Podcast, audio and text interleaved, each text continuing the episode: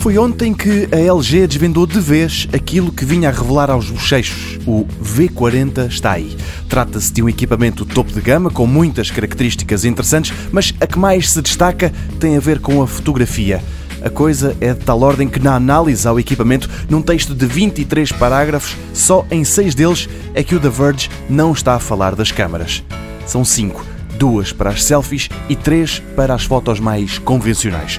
Depois do Huawei P20 Pro, este é o segundo telemóvel a chegar à Europa com um trio de lentes traseiras.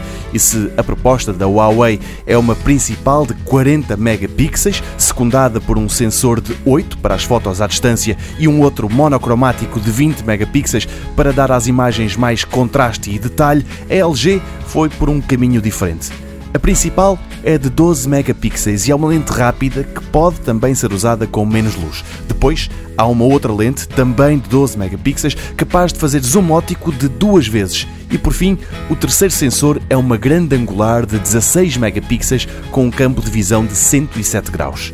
No final do texto, o The Verge dá 8 em 10 valores ao novo LG V40.